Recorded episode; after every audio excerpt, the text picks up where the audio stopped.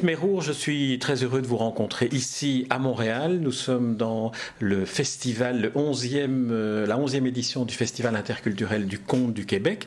Et vous, vous venez de Guyane française, c'est dire aussi le côté international de ce festival. Alors, qu'est-ce qui, en Guyane française, euh, vous attire dans, le conte et dans la promotion du conte?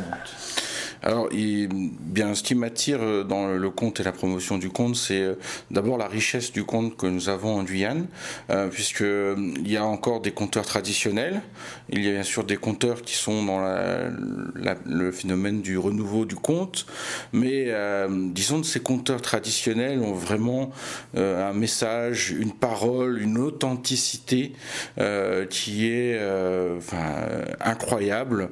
Aujourd'hui en 2011, alors que le conte s'est perdu dans beaucoup d'endroits, eh bien euh, là nous avons encore des gens qui ont des comptes euh, qu'ils tiennent de leurs euh, parents, grands-parents, arrière-grands-parents et qu'ils continuent de transmettre dans des veillées dans leur village. Alors bien sûr, ce n'est pas toujours simple puisque les médias arrivent avec la concurrence et puis l'urbanisation. Donc, mais il reste une civilisation de, des civilisations de culture orale avec des pratiques de culture orale. Cette anecdote que, je raconte euh, parfois euh, d'une jeune femme qui euh, avait un problème dans sa vie et dans sa culture, elle va voir son oncle paternel car c'est lui qui fait son éducation et elle lui fait part de son problème et bien cet oncle lui raconte une histoire.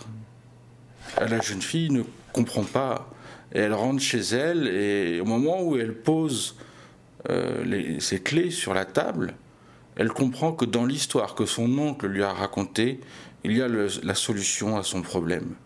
Donc c'est ça aussi la, tradition orale, euh, c'est que les gens sont imprégnés. Et bien sûr, il y a aussi toute cette part de mystère, pour ne pas dire de mystique, mysticité qui peut y avoir dans les contes, avec les histoires des esprits, notamment chez les Amérindiens, mais d'autres cultures aussi, puisque nous avons plusieurs cultures qui, euh, qui parlent du conte et qui ont des contes.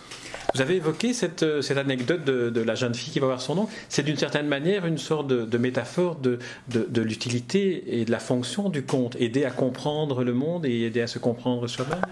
C'est ça. C'est aussi euh, une façon dans des, dans des sociétés qui sont traditionnelles, donc ça veut dire aussi une certaine rigidité c'est une façon de faire passer des messages avec un peu de douceur. C'est-à-dire, euh, de la même façon, si par exemple quelqu'un a un problème avec une autre personne, il pourrait raconter une histoire pour ne pas tout simplement en arriver à une dispute, mais pour essayer de faire comprendre, suggérer à l'autre que euh, eh bien il y a un problème. Donc euh, la parole euh, eh bien n'est pas toujours vénale, elle, peut aussi aller adoucir les mœurs, un peu comme une musique qui nous bercerait dans, dans, dans cette horizon-là. On sait que la tradition du conte plonge ses racines dans de, très lointaines mythologies qui, qui aident finalement l'homme à se, à se rassurer face, face aux éléments. Est-ce qu'en en, Guyane, il y a une, série de, mythes particuliers qui, qui sont mis en évidence dans les contes? Il y en a, mais c'est très vrai euh, ce, que, euh, ce que vous venez de dire, à savoir que les gens ces mythes, ils les vivent encore aujourd'hui, ce que nous, on a perdu. Par exemple, euh, euh, il y a des mythes euh, par rapport à la masculinité. Chez les Amérindiens Arawak, il s'agit d'un ver qui pousse dans le tronc d'un arbre en putréfaction. Et une fois, un jeune homme a raconté comme ça qu'il lui arrivait grand malheur parce que en voulant brûler la souche de cet arbre putréfié, eh bien, il avait brûlé le verre et il craignait d'avoir perdu sa masculinité à cause de ça. On le voyait comme c'est vraiment prégnant dans l'esprit des gens. Après, euh, nous retrouvons des mythes qu'il y a bien sûr dans d'autres pays, comme par exemple les mamans d'îlots, qu'on appelle aussi les mamawata, euh, les Watamama, pardon, euh, donc ce sont les sirènes, ce sont les, les, les, les, esprits de l'eau qui, qui, protègent les rivières, et euh, d'autant plus vrai que nous avons en Guyane des lamentins, et qu'on a souvent fait le rapprochement entre le lamentin et la sirène, même si je dois aussi dire que les Amérindiens le voient plus, enfin voient plus cette sirène sous la forme d'un anaconda. Donc le serpent aussi, le serpent est, très très fort dans les mythes. Il y a d'autres animaux hein, qui, bien sûr, euh, comme la tortue de mer, puisque nous avons des tortues de mer qui euh, viennent pondre sur les plages en Guyane. Donc ça aussi, ce sont des, animaux qui sont rattachés à, des divinités, euh, notamment aquatiques. D'autres choses, hein, bien sûr, il y a les esprits des bois qui protègent la forêt. Nous l'appelons maître bois. Euh, les esprits, comme par exemple euh, ben, ceux qui possèdent les hommes ou ceux qui leur donnent des secrets sur la médecine chez les Amérindiens. Euh, nous avons aussi des petits êtres équivalents de lutins que nous appelons des maskilili. Alors ils ont une grosse tête, ils ont les pieds à l'envers parce que quand ils marchent vers vous, vous avez l'impression qu'ils s'éloignent. C'est un piège, ne vous y fiez pas. Et bien sûr, on les trouve à la croisée des chemins et ils adorent le rhum et le piment. Alors voilà un petit ces différents personnages que nous avons, euh, et puis euh, également euh, des diables. Hein, qui sont souvent des dévorateurs. le conte est très mélangé de par ses origines multiples liées à l'esclavage notamment, à savoir mélange de racines africaines avec racines européennes et aussi bien sûr le métissage avec les cultures amérindiennes qui, étaient déjà présentes avant l'arrivée des premiers colonisateurs. Donc euh, c'est une richesse pour ça, euh, par ce métissage, mais aussi par l'authenticité de ces cultures qui ont su préserver tous ces mythes, tous ces contes jusqu'à nos jours. Vous évoquez la, colonisation et l'histoire finalement de, la Guyane et de ses contacts avec l'Afrique et avec l'Europe. Est-ce que dans la dimension linguistique, est-ce qu'il n'y a pas eu une perte de la, tradition orale et du conte, puisque le conte amérindien se formulait dans, la langue d'origine? Alors, qu'est-ce que la langue française a, ajouté ou a détruit La plupart des, gens qui racontent dans leur tradition continuent de raconter dans leur langue. En fait, on a plutôt le souci que ben, ces contes euh, n'ont souvent pas été collectés ou très peu. Et du coup, on a plutôt le souci d'y accéder par le français, euh, puisque ce sont généralement euh, quelques ethnologues, linguistes qui ont fait des travaux, qui ont collecté, et puis quelques personnes maintenant, des, communautés qui commencent aussi eux-mêmes à, produire des, écrits euh, pour, coucher sur le papier ces, mémoires hein, de, l'humanité.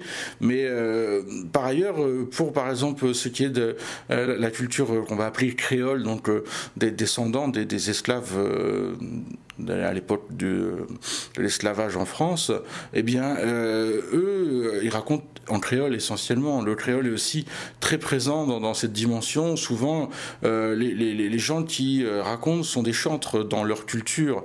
Hein. donc, ils sont souvent joueurs de tambour. C'est vraiment le conteur traditionnel que nous avons, à savoir une personne qui, qui peut aussi bien raconter que chanter, que danser, que jouer du tambour. Ce sont souvent des, des gens comme ça, euh, un peu des chantres de la culture. Euh, et euh, ils ont gardé beaucoup de choses de, par exemple, la pratique du conte qu'on retrouve en, Afrique. Eh bien, il y a des choses qui, se ressemblent beaucoup avec des, vous savez, les appels. Donc, on, dit quelque chose et puis le public répond.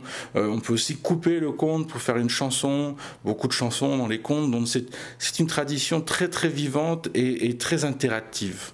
Euh, c'est très difficile de, rester euh, passif en écoutant un compteur comme ça, parce qu'il vous entraîne. Ça peut aller jusqu'à la, presque à la transe. Les, les, compteurs, c'est tout, spécialement ceux de Martinique qui, font ça. Euh, c'est-à-dire qu'ils ont un débit particulièrement rapide, si rapide qu'on appelle ça la rafale.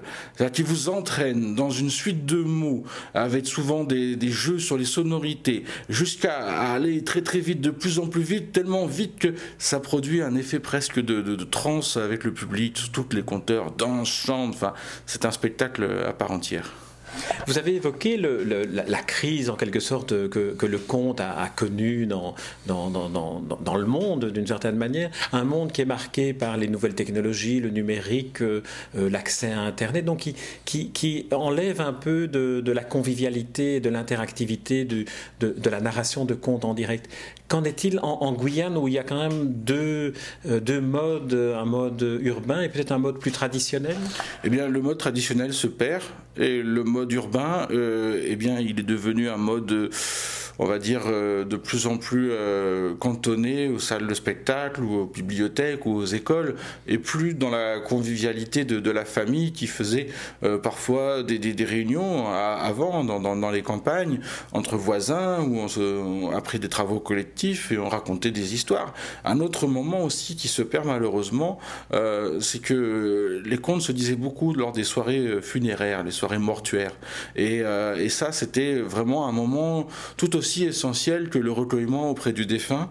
Et euh, maintenant, du fait que peut-être euh, euh, globalement les gens s'éloignent aussi du conte, eh bien ça se perd, quoi. Ça se perd. Donc il y a quelques personnes qui continuent de le faire, mais disons que maintenant ils en arrivent à être un peu des spécialistes, alors qu'avant c'était livré ben, aux mains de la communauté. Quoi. Chacun pouvait raconter, se, se, prendre à ce jeu. Donc ça, c'est un des effets. Et puis bien sûr, les, médias, jusque dans les, villages, puisque moi j'ai eu la, chance une année d'enseigner dans un village euh, amérindien, donc en, zone assez reculée. Euh, et euh, je demandais souvent aux, aux gens du village si, si ils faisaient des soirées avec des contes et euh, ils m'ont dit que non, parce que les anciens, d'après eux, ne se rappelaient plus des contes.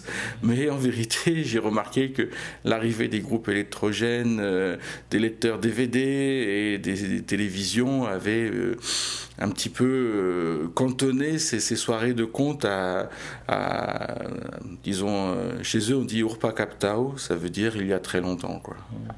Alors, la technologie a bien entendu des défauts, mais dans, dans, le cas d'espèce, elle pourrait aussi servir à, préserver ou à, à, conserver des traditions orales en les enregistrant. Est-ce qu'il y a de, ce point de vue-là une, action qui est menée soit par la métropole, soit par, euh, c'est malheureusement encore quelque chose qui, qui n'existe pas euh, vraiment. Je disais, des, bien sûr, des, chercheurs euh, font un peu ce travail, des gens de, qui écrivent, mais euh, je crois qu'il y, a tellement de richesses qu'il faudrait vraiment faire un collectage qui, serait presque un inventaire.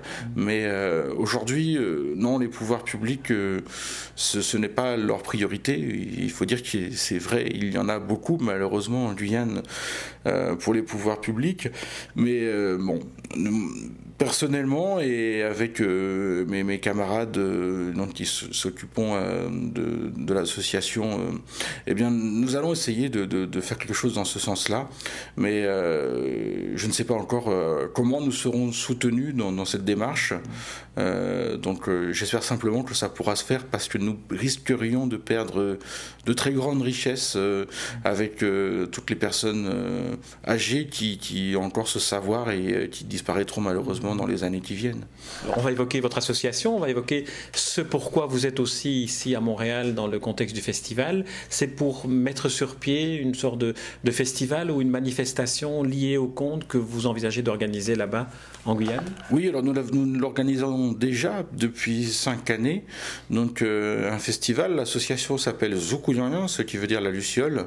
Donc euh, la luciole est un petit peu la, la lumière dans la nuit, donc ça évoque aussi la veillée que l'on faisait autour du feu. Et euh, le festival se nomme Couté Poutandé, ce qui veut dire écoute pour entendre puisque bien sûr, pour comprendre les, pardon, les contes, il faut bien sûr les écouter auparavant. Euh, donc, euh, ce festival a maintenant cinq années d'existence et l'objectif est, vraiment bah, de, diffuser largement le conte sous sa forme artistique et voilà, euh, et, spectacle, on va dire, euh, avec des conteurs que nous invitons de l'extérieur de la Guyane, mais aussi avec des conteurs locaux euh, à qui nous permettons ben, de, faire connaître leur culture, parce que même en Guyane, eh bien, tout le monde ne connaît pas forcément les contes des autres cultures du même pays, quoi, de, ce pays. Donc, il y a besoin de cette rencontre interculturelle. C'est, je crois, notre principal objectif, de permettre aux gens d'écouter et de se rendre compte que, eh bien, finalement, nous sommes proches par le conte, puisque le conte a, un universel, a des préoccupations que, que l'on retrouve partout dans, dans, tous les pays. Et, et, tout ça fait de nous une grande famille. Donc, dans une société comme la Guyane, qui est très multiculturelle, avec toute cette richesse, tout ce métissage, mais aussi parfois toujours ces petits grincements parce que l'autre qui est différent, l'autre fait peur. Euh, alors, euh, eh bien, il faut toujours mettre un petit peu d'huile dans les rouages et le conte est une très bonne huile pour cela. En vous, en vous, en vous écoutant pendant cette interview, puisqu'on ne, se, on ne se, on ne se connaît pas, on s'est rencontrés ici dans le cadre de, Montréal, j'ai eu le sentiment que, que, vous étiez un peu un conteur aussi, parce que vous racontez d'une manière très imagée. Quel est votre rapport à vous avec le conte Est-ce que vous vous souvenez de, de, la première fois que vous avez euh, été confronté au, au conte oui, alors moi, en fait, je suis euh, breton, euh, donc je dirais presque d'origine maintenant, euh, vu que j'ai aussi un, un, deuxième pays, et mon premier rapport au conte, ça a été d'écouter des conteurs bretons, mais qui étaient des conteurs traditionnels, qui avaient aussi appris leurs contes avec leur, leurs aïeux. Il y avait un, monsieur comme ça qui, qui, qui m'a un peu initié, il s'appelait Jean-Marie, et lui, c'était des contes de son arrière-grand-oncle, et je me suis passionné pour cet imaginaire. Et quand je suis arrivé en Guyane, eh bien, euh, c'est là que, vraiment euh, je me suis euh, rapproché de, du conte et que j'ai commencé à, plonger dedans. et puis voilà, j'essaye aujourd'hui de, m'y baigner avec délectation et, et, de faire en sorte que les autres aussi partagent cela avec, avec moi et avec les autres, les autres conteurs. En tout cas, David Merrault, euh, vous faites bien partager cette délectation et je vous remercie pour, euh, pour cet entretien et puis pour, pour l'enthousiasme dont, dont vous irradiez. Merci David Merrault. Ben, merci Jean.